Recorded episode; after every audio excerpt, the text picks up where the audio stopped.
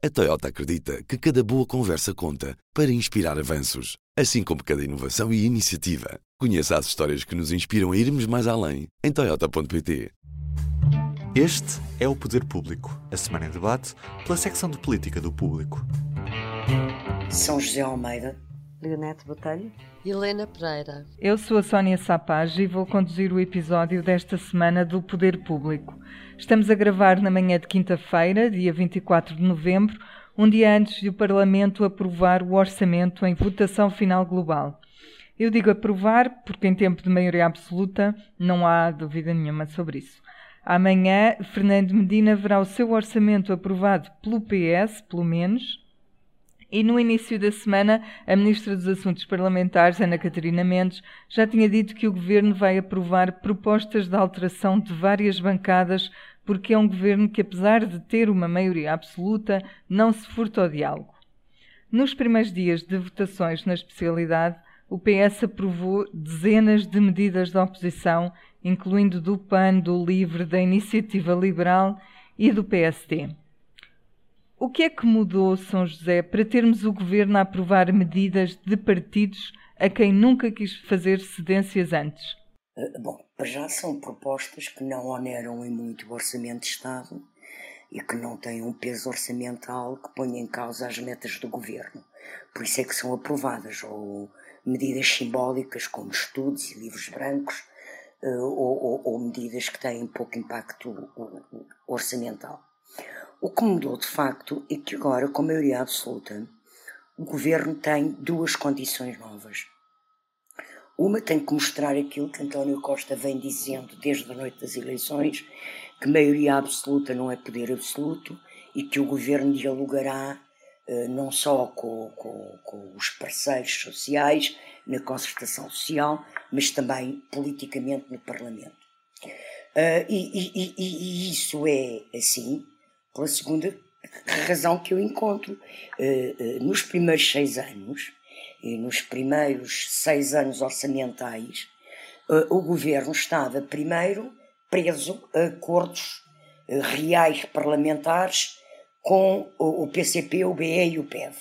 Portanto, tinha algum pudor, estava de alguma forma impedido de mostrar uma grande abertura negocial com outros partidos uh, embora o tenha demonstrado com o PAN, mas que acabou por aprovar também todos os orçamentos. Uh, mas, mas uh, em relação àquilo que é o centro-direita, ou seja, ao PSD e o CDS, havia, mais, havia uma, uma certa limitação. Nos dois anos do segundo governo, embora não formal, havia, e não, e não formal, não formalizado em acordos escritos, havia um privilégio dado pelo governo à mesma aos seus parceiros de esquerda com quem tinha tido o acordo anterior.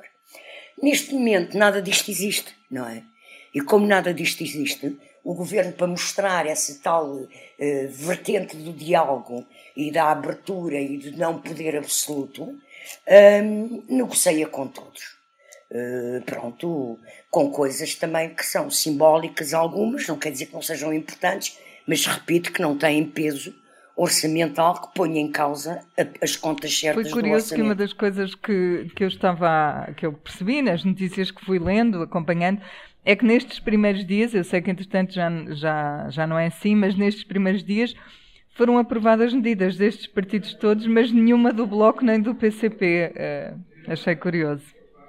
Pois, porque se calhar as do Bloco e do PCP eram tão onerosas. Estavam na, na, no, reforço, no reforço dos apoios, na devolução de rendimentos uh, às pessoas, não é? De aumentos de salários e diminuições de IRS, pronto, que provavelmente o impacto orçamental não permitia. E também há uma forma de mostrar que, de facto, uh, uh, o condicionamento parlamentar do governo deixou de existir, que era o privilégio aos partidos E que as contas certas são, são a prioridade deste governo. Claro que são. São deste e sem instituição a prioridade Leonete, tu, tu valorizas estas aprovações ou achas que é apenas o preço que o PS está disposto a pagar para não ter o, o rótulo do partido que quer, pode e manda? E, e, consideras que as ofertas que têm sido feitas, ofertas entre aspas, são suficientes para desfazer essa imagem? Bem, eu, eu, por um lado, eu acho que há aqui uma gestão bastante politizada da, das medidas que o PS aprova. Uh, e também das que chumba. no sentido, por exemplo, em que também chumba propostas que ele próprio tem no seu programa de governo, como a gratuitidade das creches ou o fim dos vistos gold, e, no entanto, quando vêm propostas de outros partidos, chumbas.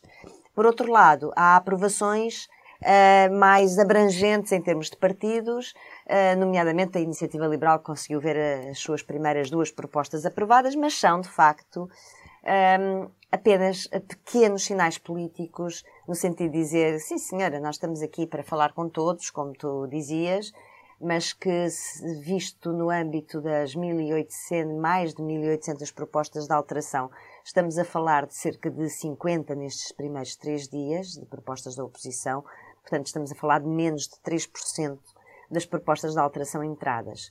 Portanto, estamos a falar de facto de migalhas orçamentais, não é? Que, que, que têm um significado, sobretudo, político. Portanto, não, não valorizo uh, em termos de, senão deste, desta gestão política, de sinal político, de que sim, estamos dispostos a falar com todos, menos com um. Portanto, do Chega, que continua sem ver nenhuma proposta aprovada. Aliás, é curioso porque o, o, no meio das propostas do Chega há claramente bandeiras eh, que poderiam ter sido defendidas pela esquerda e também isso não terá, uh, não terá nenhum retorno o que permitirá depois, no futuro, a André Ventura dizer que também tinha proposto aquilo e que não foi aprovado.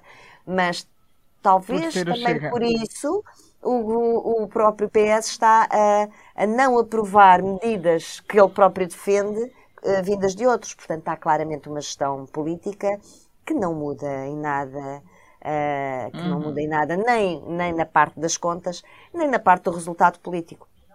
Acho que é. Uh, acho que é de facto o orçamento mais desinteressante uh, destes, destes sete anos, porque os dossiês importantes não foram tratados aqui. Uh, estas, estes debates de horas e horas uh, são sobre assuntos completamente laterais. No essencial, a coisa está definida, preparada e, portanto, hum, não é sempre o orçamento da maioria é absoluta e da responsabilidade do PS. Para além, para além daquilo que São José disse, que é o orçamento para garantir as, uh, o resultado do, do déficit zero, ou até mais do que isso. É isto, não tem história. Embora a semana seja marcada pelo orçamento, de facto, houve outros temas que ganharam espaço na agenda mediática e um deles arrastava-se já há vários dias, mas só nesta terça-feira é que chegou a votação no Parlamento. Uh, estou a falar da viagem de Marcelo Rebelo de Sousa ao Catar. O presidente, que normalmente tem de pedir autorização ao Parlamento para, para sair do país, recebeu luz verde dos deputados. Não foi um tema nada consensual, gerou divisões nas, nas bancadas. É preciso dizer que, mesmo entre os partidos que ajudaram a viabilizar a, a viagem, houve divisões, em especial no PS e no PSD. Helena, numa situação como esta, se tu fosses Presidente da República, o que é que devias a fazer? Ias apoiar a seleção e falar sobre direitos humanos na, no país em questão? Ou recusavas ir porque essa visita serviria para branquear um regime que não respeita os, os direitos humanos? Primeiro adoro a pergunta. Se eu fosse primeiro Presidente da República, eu faria. Não, é assim, falando a sério, hum, há uma febre. Este país e esta classe política tem uma febre do futebol que é uma coisa uma coisa inacreditável, inacreditável. Uh, eu acho é que os políticos gostam de ir à bola, simplesmente, e depois aproveitam o facto de estar em determinados cargos para irem para o camarote presidencial. Eu acho que é a única explicação para isto. Porque não faz Temos tido alguns exemplos aqui. disso, não é? Também, sim. Porque nós estamos a misturar completamente duas coisas. Primeiro, uh, não, esta representação de Estado no Catar a meu ver, não se justifica. Se estivéssemos a falar da fase final ou do jogo determinante para ganhar o Mundial, estamos a falar de uma fase de grupos, podemos não passar daqui. Uh, e, e eu acho patético uh, vermos o Presidente a dizer: então, eu vou a um jogo, o Presidente da Assembleia da República vai ao outro, o Sr. Primeiro-Ministro vai ao terceiro, dividimos aqui entre nós qual é que vai a qual. Acho, acho tudo, acho, acho um disparate total. E depois, quando o Presidente é confrontado com a questão dos direitos humanos, uh, diz sim, eu vou, mas vou aproveitar para lá falar sobre direitos humanos e agora está a criar esta, esta situação inacreditável. Foi um, o embaixador português no Qatar ter sido chamado, porque eu parece-me, não tenho a certeza, mas parece-me que Portugal deve ser o único país em que tem as mais altas individualidades do Estado, como diz o Qatar, a falar, a criticar o regime do Qatar, que é o Presidente da República, o Primeiro-Ministro e o Secretário de Estado das Comunidades Portuguesas, e ao mesmo tempo que tem a mais alta representação Deixa-me só dar-te um esclarecimento. Estado nos estádios. Diz. De, de, Deixa-me só dar-te um esclarecimento. Da União Europeia, chefes de Estado, nesta fase só vai lá estar o rei de Espanha. Pronto, isso, e vai a um. Sei. Deve ir o quê? Tudo o resto está representado Exatamente, pronto, é isto. E, portanto, Portugal está-se a colocar. Ministros uh, e outras Exatamente, figuras. Portugal está-se a colocar numa situação inacreditável. Vamos lá ver. Há uma questão de direitos humanos e há. Então, qual é o palco privilegiado? Por exemplo, a ONU. Faça-se algo, um discurso em que se fale desse tema. Agora, o presidente dizer, ok, eu vou ao futebol, mas vou aproveitar para visitar uma escola ou visitar uma instituição qualquer que tenha a ver com a educação e lá falar disto, uh, não, não, não, faz, não faz nenhum sentido. É, o Mundial é uma competição desportiva. Então, o que é que eu espero da nossa seleção? Não é do nosso presidente. O que é que eu espero da nossa seleção? Do nosso presidente era que não fosse lá. Da nossa seleção é que tenha um gesto parecido, por exemplo, com o que teve a seleção inglesa. Ajoelhou-se. Uh, Ou alemã. Um gesto de solidariedade. E sim, eles são, são os protagonistas e eh, representam, pronto, a, a, seleção portuguesa representa o futebol português e, portanto, a parte da federação e dos jogadores, sim, eu, como portuguesa, exigiria ou gostaria que tivessem determinada atitude. Agora, o, uh, uh, o, Presidente, o Primeiro-Ministro, o Presidente da Assembleia da República são os responsáveis por esta situação um, lamentável que está a acontecer. Eu só gostava de lembrar que, quando foi os Jogos Olímpicos, o Presidente da República demorou quatro meses a receber os medalhados. Nos últimos Jogos Olímpicos foi a delegação portuguesa que mais medalhas teve. Demorou, nós chegámos a fazer uma notícia Uh, aquilo foi em agosto, em, no início, em dezembro, ainda nem sequer tinham sido chamados a Belém. E depois Belém disse: Ah, era difícil compatibilizar as agendas. E depois, em janeiro, realmente houve a, a cerimónia. Portanto, há uma febre, uma febre louca neste país com o futebol. Eu gostava que este caso servisse para, para, para os políticos pensarem um bocadinho melhor nisso e na, na, na posição que se colocam, porque são eles que se colocam nesta posição e depois é o nome do país que, que, que está a ser debatido. Uh, e olha, ainda bem que diz isso, São José. Eu tinha a impressão realmente que éramos um caso raro, somos realmente um caso raro, e isso é que se devia estar a debater, porque é que somos um caso raro. Aqui, aqui a questão, nós chegamos a um momento, e está a discutir-se há 12 anos, não é? Nós, nós chegamos a um momento em que as próprias seleções podiam ter dito: nós não vamos ao Qatar. Ou... Mas é com esta história Mas também do, ninguém do, do presidente, ninguém está a falar sobre a seleção e Sim. está a perguntar ao presidente da, da, da, da, federação ou ao capitão da seleção, como estão a fazer as outras seleções, uh, o que é que estão a pensar fazer. Não vemos ninguém perguntar. Uh, é isto, está tudo ao contrário, pronto. Está tudo ao contrário. Oh, Leonete, esta, esta norma que obriga o presidente a sujeitar-se ao Parlamento quando se ausenta do país tem 200 anos e, e Eurico Brilhante Dias lembrou isso no dia em que se debateu. Uh, ainda faz sentido uma norma assim? Ela existe por uma razão? Faz sentido?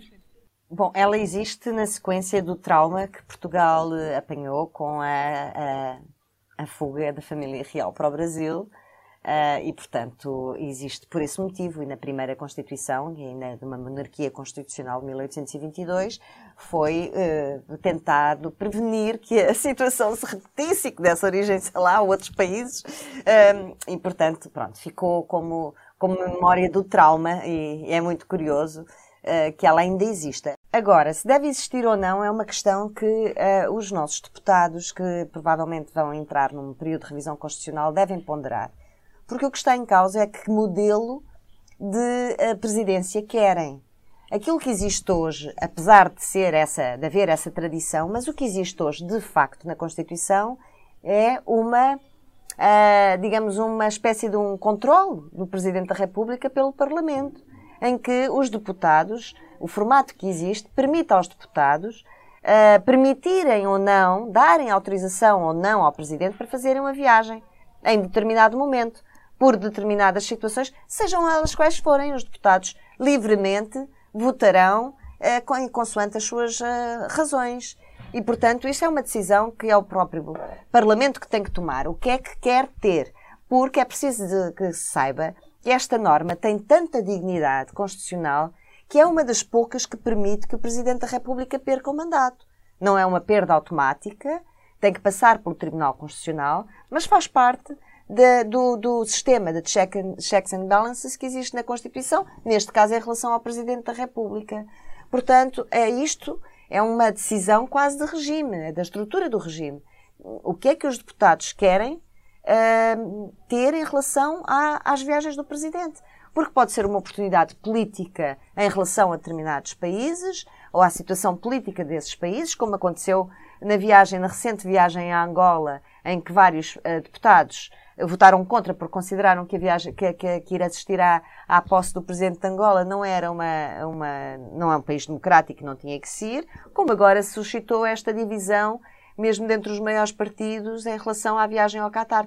Portanto, é uma decisão de estrutura do, do, do edifício uhum. político. E eu penso que, na minha opinião, não, não, neste caso só como deputada e não como Presidente da República, como, como a Helena Pereira, eu acho que deve existir e se calhar não, não seria até só em relação ao Presidente da República. Se calhar, então faria sentido em relação às mais altas figuras do Estado.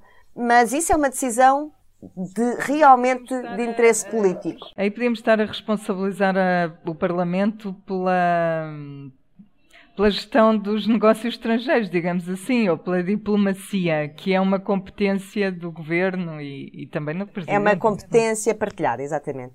Pois aí é que está, quer dizer, por isso é que eu digo, acho que é, é, a origem da norma é uhum. esta. Manteve-se ao longo de dois séculos, provavelmente porque sempre se entendeu que o Parlamento devia ter algum, uh, alguma palavra a dizer nestas viagens.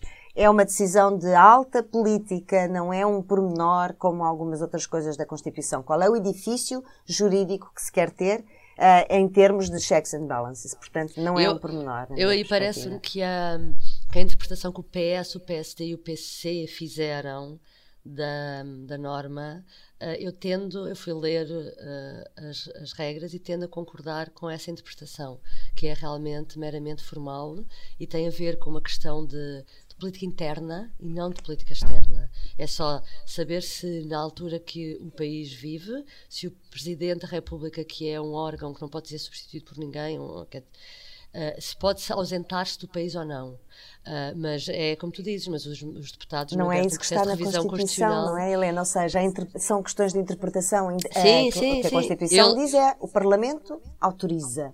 Autoriza. Aut sim, autoriza, uh, mas a interpretação que eu faço é autoriza em nome, não da política externa, mas de uma questão de política interna, que é se, o, se aquela pessoa que é um órgão unipessoal, se pode sair do país numa altura em que, imagina, que há motins, que há problemas de ordem pública, coisas desse género. Mas é isso, ao mesmo tempo concordo contigo na parte em que está aberto o processo de revisão constitucional. Exato. Se Decidam qual é o formato, o modelo que querem. Mas de facto não é um pormenor. Não é um pormenor. Vamos mudar um bocadinho o rumo da conversa e tocar noutro assunto importante que também não nasceu esta semana. Um, Desde a apresentação do livro de Carlos Costa, surgiu de novo a questão do Banif e da atuação do governo nesse dossiê. Marcos Mendes chegou a dizer que era um caso de justiça. O Chega anunciou que avançará sozinho para uma comissão de inquérito, depois de ter percebido que, para já, não conta com o apoio do PST para isso. O PST fez, entretanto, 12 perguntas a António Costa sobre o assunto focando-se em Isabel dos Santos e no papel que o Primeiro-Ministro teve ou não no seu afastamento ou não. São José, a comissão de inquérito estará totalmente fora de questão ou o PST ainda pode dar uma mãozinha ao Chega? É verdade que a maioria absoluta não é líquido que avançasse, a menos que fosse protestativa. Sim. E não sabemos se haverá alguém uh, a pedir potestativamente uma comissão de inquérito.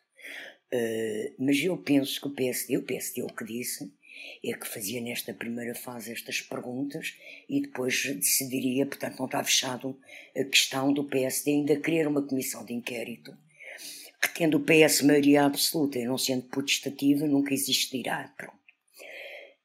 Eu não me quero sequer estar a alongar muito sobre se é relevante ou não uma comissão de inquérito. As comissões de inquérito são sempre importantes.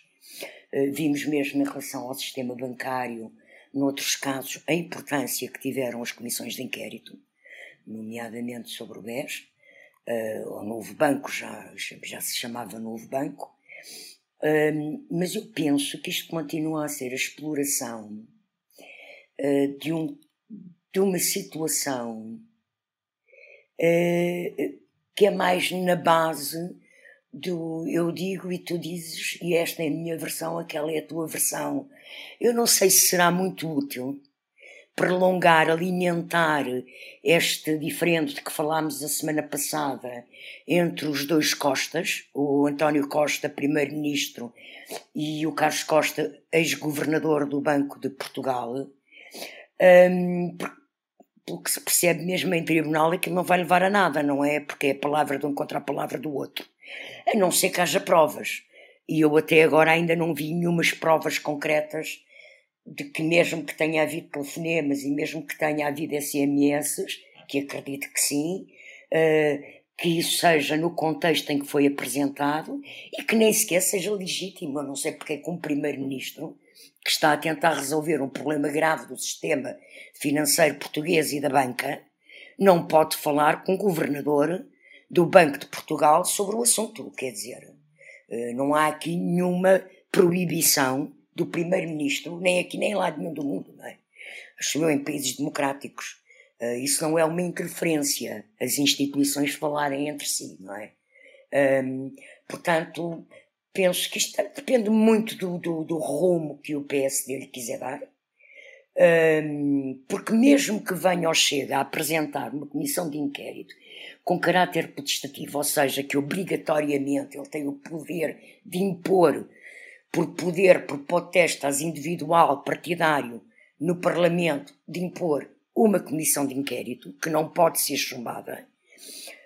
O que essa comissão de inquérito venha a ser, venha a aprofundar e venha a revelar, depende de facto do interesse e do empenho que quer PS, quer PSD um, manifestem nessa, nesse apuramento dos factos. Portanto, eu acho que é muito prematuro estar, para estarmos a perceber se vai ou não haver comissão de inquérito e se há alguma razão para isto sair da base do eu digo e ele diz. Uh, penso por isso que foi inteligente o PSD uh, tomar esta medida, mandar um questionário ao Primeiro-Ministro. O Primeiro-Ministro já disse que ia responder, não é? E, portanto, eh, veremos então se o, cargo, o caso fica por agora. Vai depender muito das fase. respostas de António Costa. Claro, claro, claro, claro, claro. Mas eu também não acredito que António Costa vá por lá nas respostas, até porque ele se terá assessores e adjuntos que o ajudam a preparar essa resposta, eh, ou que até preparam a primeira versão da resposta, eh, da qual depois ele aceita ou altera não acredito que António Costa tenha a ingenuidade de vir a fazer alguma revelação explosiva uh, nessas respostas, penso eu. Temos de esperar para ver. Uh, Helena, Miguel Poiás Maduro, um ex-ministro de Passos Coelho, diz hoje em entrevista ao público e à Renascença que a falta de esclarecimentos sobre se António Costa fez ou não lobbying junto de Carlos Costa a favor de Isabel dos Santos é inaceitável e poderia ser razão suficiente para colocar em causa a continuidade das suas funções. Achas que está a ser criado todo um clima político para haver eleições antes de 2026? Porque é isso que ele quer dizer com isto? Uh, sim, completamente. Eu parece-me que uh, este caso todo, o livro de Carlos Costa e, e e estas notícias sobre alegadas pressões que envolvem a banca estão completamente a ser usadas eh, em primeira linha pelo PSD com aquele argumento. Um dos argumentos é que Pedro Passos Coelho, o seu anterior primeiro-ministro, resistiu às pressões de Ricardo Salgado no BES. E agora temos um primeiro-ministro, isto é a narrativa que o PSD quer passar. E agora temos um primeiro-ministro que, ao contrário do nosso, PSD, uh, uh, estaria uh, a defender interesses, a envolver-se em, na representação de interesses no setor bancário. É completamente esta a narrativa que o PSD está a passar. Um, o caso do Banif, por exemplo, já foi debatido na Assembleia da República, a forma como a resolução uh, do Banif foi tomada. Um, Marcos Mendes voltou a falar nisso na apresentação do livro de Carlos Costa. Um, há ainda a dúvida sobre a, a Comissão de Inquérito ao caso uh, também de Isabel dos Santos. O PSD continua, uh, fez as perguntas, como a senhora já estava a dizer, e continua a ter em cima da mesa a possibilidade de pedir uma, uma comissão de inquérito. Portanto, a pressão, a pressão sobre António Costa continua. Há aqui um dado que poderia ajudar a aliviar essa pressão, que é o processo que António Costa anunciou que vai colocar contra Carlos Costa relativamente ao telefonema que fez sobre Isabel dos Santos e a idoneidade dela para ser administradora do BIC, uh, que, que é isso está em causa no, no telefonema que terá havido em 2016 e que o ex-governador do Banco de Portugal conta no livro. Um, isso era uma forma, esse processo uh, que dará em breve entrada é uma seria uma forma também de, de, de se perceber o que, o, que, o que efetivamente aconteceu. Agora, o que me parece é que o PS não vai largar este tema e de todas as formas vai tentar que o assunto continue a ser discutido. É uma espécie é uma espécie de impeachment, no fundo o que parece o que parece que o PSD quer é uma espécie de, de, uh, de tiro à figura do primeiro-ministro de modo a que politicamente ele pareça fragilizado ou incapaz de ser confiável. Completamente sim com o primeiro-ministro. É uma espécie de, de, de quase de impeachment uh, que querem fazer que os sociais-democratas querem fazer. Uhum. e acho que aqui também poderá haver algum mal-estar, uh, não sei, também entre o próprio Presidente da República e o Primeiro-Ministro sobre isto, porque eu fiquei surpreendida, por exemplo, de quando houve, agora voltando atrás, fazendo a ligação também ao Qatar, fiquei surpreendida de António Costa não ter feito uma defesa veemente de, de, Marcelo Rebelo de Sousa, numas declarações infelizes que ele fez sobre o Qatar. Uh, há quem diga no PST que António Costa uh, considera que, que Marcelo Rebelo de Sousa, Marcos Mendes, Luís Montenegro estarão, no fundo, concertados a fazer aqui uma barreira de, de, de pressão ao Primeiro-Ministro. Um, agora que, como tu dizes, uh, que, que, que, eles estão completamente apostados numa tarefa de desgaste do, do Primeiro-Ministro, uh, sim, não, não tenho dúvidas nenhumas disso e a forma como Luís Montenegro está a gerir este caso uh, devagarinho, ainda não encerrou a porta, não é? Está a fazer render, por assim dizer. Não tenho dúvidas de que, de que isso vai continuar a ser uma das bandeiras do PSD.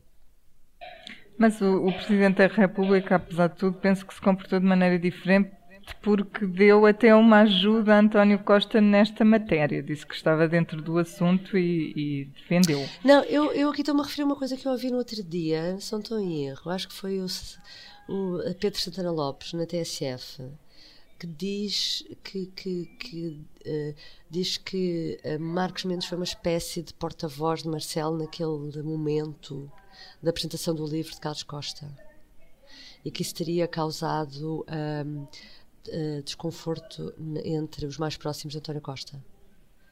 Essa, essa intervenção, que no uhum. fundo foi uma intervenção parecida com, em alguns pontos, com aquilo que depois o Luís Montenegro veio utilizar, não é? Para fazer combate sim, sim. político. Uh, não sei. Não, sim, já falámos aqui um bocadinho sobre isso, sobre como se transformou numa coisa esquerda-direita e PS-PSD também, é verdade. Vamos, Desculpem vamos... interromper, mas se calhar podem estar a fazer um favor político a António Costa, mas uh, não, não quero lançar mas muito explica, sobre isso. Explica, explica, porque acho só que... Porque, só porque acho que... Um, podem estar a ir ao encontro dos seus próprios desejos, ou seja, se, se este cerco continuar, podem dar o pretexto que António Costa necessita para sair em 2024, com coisa de que tanto se fala. Mas isto são só são só Achas palpites. que ele quer sair em 2024, é isso? Eu penso que já disse aqui que sim, quer dizer, estamos a fazer. Em 2004, 2024 faz nove anos que, que António Costa é Primeiro-Ministro e de facto só, só Cavaco Silva esteve 10 anos como Primeiro-Ministro e toda a gente sabe como é uma atividade muito desgastante. E portanto, não sei, hum, só, é só um palpite, intuição. Vamos avançar para o nosso último capítulo, que é o momento público e notório em que cada uma escolhe um tema insólito, engraçado ou marcante para referir. Leonete, queres começar? Sim, esta segunda-feira ocorreu pela primeira vez uh, uma reunião da Comissão Nacional para as comemorações do 50 aniversário do 25 de Abril. Uh, foi criada há 17 meses esta comissão. Ou seja, foi criada no papel. Foi, foi lançada uma portaria, foi, depois foi, foi constituído um comissário, depois houve várias uh, uh, diligências, pelo meio várias tropelias. Uh, tinha sido designado presidente dessa comissão, acabou por sair, por pedir a escusa do cargo Uh, onde, por estar sent, provavelmente, digo eu, sentado numa comissão onde estava também uh, Vasco Lourenço e de quem é que mandava em quem. Bom, enfim, uh, ao fim de uma data de.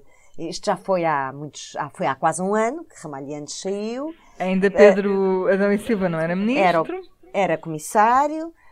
o Presidente da República assumiu a presidência da, da, desta comissão. Bom, ela finalmente reuniu na passada segunda-feira e, uh, e ficámos a saber que deverá ser então em janeiro a segunda reunião e deverá então ser aprovado o, o calendário das comemorações. Bom, enfim, eu acho que uh, num país onde uh, a, a, política é toda muito rápida, uh, choca um bocadinho às vezes com esta dificuldade e esta demora toda em conseguir um, aprovar calendários, aprovar programas de comemorações, qual é de facto a importância que, que o país quer dar a isto. Um, às vezes não compreendo bem uh, uh, esta quase uh, discordância entre a rapidez do discurso político e da, da vida política e a demora em resolver os problemas e em, e em, em tomar decisões. E isto parece-me público e notório. São José, queres continuar? Sim, eu trago como, como público e notório um, o resultado dos censos, é? a análise dos censos que foram realizados e que se conheceram esta semana, em que há alterações interessantes da estrutura da sociedade portuguesa. Uh, mas eu o que mais me aflição me faz na forma como este estudo é tratado e na forma como os jornais e os académicos tratam estes estudos. É que continuamos a falar, isto também na política é assim, as medidas também são aprovadas para as famílias, ou seja, temos uma sociedade de cidadãos, de pessoas individuais. Uh, democracia é autonomia individual. E nós continuamos a analisar o país, a falar de famílias, mesmo com coisas ridículas, como falar, por exemplo, em famílias em relação a agregados domésticos constituídos apenas por uma pessoa. Então é uma, uma pessoa que vive sozinha, não é uma família, não é? Quer dizer, porque sozinha nem sequer é monoparental, não é? Pronto. Uh, depois é uma sociedade em que sobe exponencialmente o número de viúvos, divorciados, o casamento recua uh, bastante em relação aos números anteriores. E continuamos a falar como se estivéssemos a falar de famílias. De facto, há aqui assim uma uh, doutrina, uma, uma, uns mantras doutrinários do neoliberalismo dos anos 80 que entraram na academia e na política portuguesa e que as pessoas nem raciocinam sobre o que é que estão a falar. Não é só Mas na continuam. academia, porque se tu reparares, a última, na política o também. último grande pacote de medidas era para as famílias É para as famílias, pronto, não é? É tudo para as famílias. Portanto, quem vive sozinho parece que não existe, não é? Isto é completamente absurdo. É um facilitismo, é preguiça mental. As pessoas não perceberem que estão a usar conceitos que não têm nada a ver com as políticas que se praticam em Portugal. As políticas sociais que se praticam em Portugal, que são de inspiração social-democrata, não têm nada a ver com este neoliberalismo. E, e, e continuam a usar um palavreado completamente retógrado, reacionário e em desuso, fora de moda, que não se usa. Pronto. Faz muita aflição, embora saliente a importância do estudo, porque de facto mostra mudanças interessantes Uma na sociedade de, portuguesa. A minha família sou eu, não é? Helena, faltas É. tu. O meu público notório é, é, uma, é pela ausência. Uh, Lula da Silva ganhou as eleições no Brasil, esteve em Portugal uh, e nós não vimos. O que eu notei foi a ausência do ex-primeiro-ministro José Sócrates, de quem era amigo, uh, de quem, ultimamente, segundo as notícias, Sócrates andava a viajar para o Brasil porque tinha, era consultor lá de, de, de, de algumas coisas. Uh, Lula da Silva chegou a, a, vir a Lisboa apresentar um livro de José Sócrates há uns anos e, e notei isso que há dias uh, e o meu público notório é só para assinalar que aparentemente a distância entre os dois, não sei se é um cerco sanitário que Lula da Silva pôs a Sócrates, é só para assinalar isso. um cerco sanitário de Lula. Obrigada às três e também a quem nos acompanhou na última meia hora.